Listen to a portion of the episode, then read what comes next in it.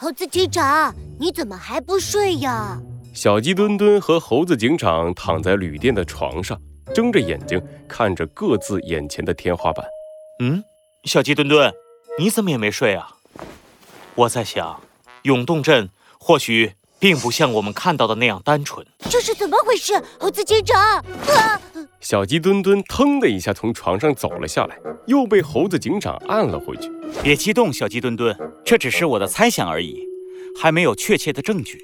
而且我一直在思考，白鹅镇长的那句“越多越好”到底是什么意思？嗨，不说这个了。小鸡墩墩，你呢？你睡不着，又是因为什么呢？嗯，我在想早上刚认识的朋友小牛，我们约好了在永动镇里再见。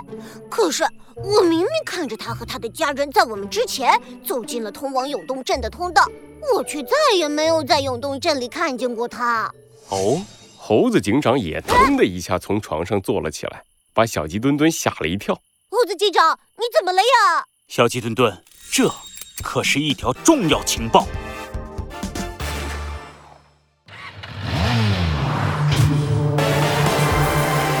罪恶藏在谜题之下，真相就在推理之后。猴子警长探案记。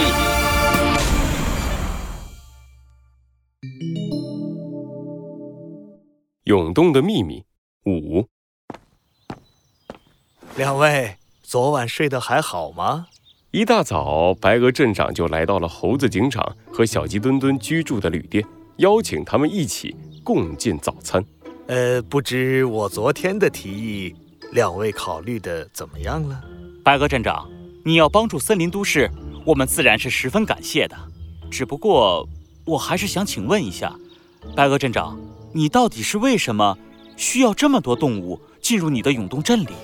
如果你没法回答我这个问题，我恐怕难以答应你的要求。呃，这个白鹅镇长露出了些许犹豫的表情，沉默了许久，才无奈地叹了一口气：“唉，好吧，我告诉你，这一切都是为了我的一个理想。理想。”小鸡墩墩好奇地看着白鹅镇长。没想到大腹便便的白鹅镇长居然会说出“理想”这两个字，说出来也不怕你们笑话。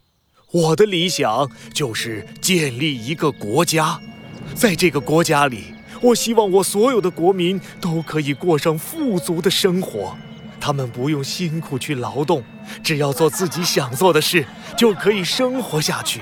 这个国家的所有人将永远快乐，永远幸福。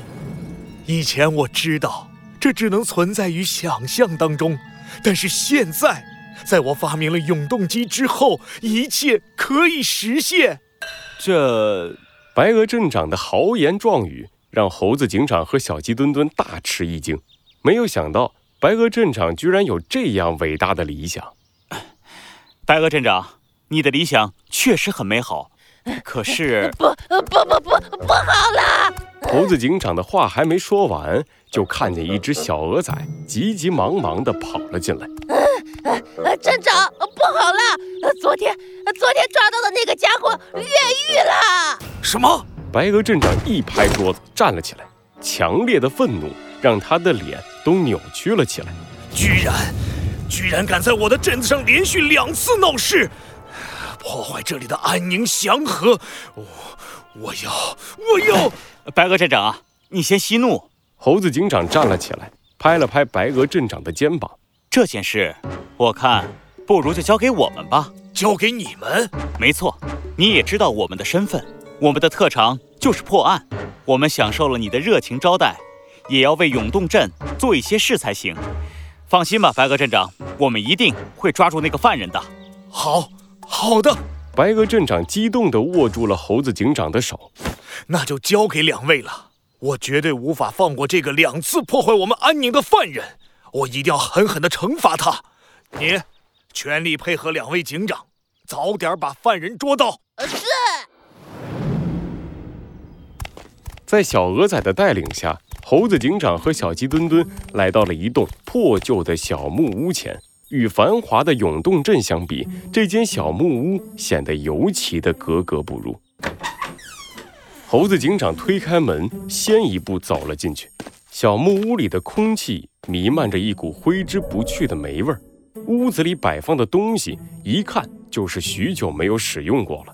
一阵微风吹到猴子警长的脸上，猴子警长转头一看，发现在小木屋的墙上有一个大洞。这个犯人趁我们不注意的时候，直接撞开了墙壁，逃了出去。真不知道他哪来那么大的力气。小鹅仔走了过来，有些后怕地看着墙上的大洞。嗯嗯，还好我当时去偷了，呃呃，不是，我当时去上厕所了，不然我可能要和墙壁一起被他撞飞了。根据昨天在面包店得到的情报，犯人应该是非常饥饿，在这种情况下，居然还有力气撞破木屋，看来他的体型不小。而且力气很大。猴子警长，猴子警长！小鸡墩墩的喊声打断了猴子警长的思考。猴子警长走了过去，发现小鸡墩墩蹲在地上。嗯，怎么了，小鸡墩墩？猴子警长，你看，这根蘑菇上面有咬痕。猴子警长低下头，瞬间脸色一变。在小鸡墩墩的面前，有一根红彤彤的蘑菇，蘑菇的伞面上长着一个又一个白色的斑点。这是。毒影伞，糟糕！哎，猴子警长！猴子警长转过身，飞快地跑了出去。小鸡墩墩一看，赶紧跟了上去。猴子警长，你怎么了？突然跑这么快？小鸡墩墩，毒影伞是一种有剧毒的蘑菇，会让不小心吃了它的动物产生强烈的刺激与幻觉。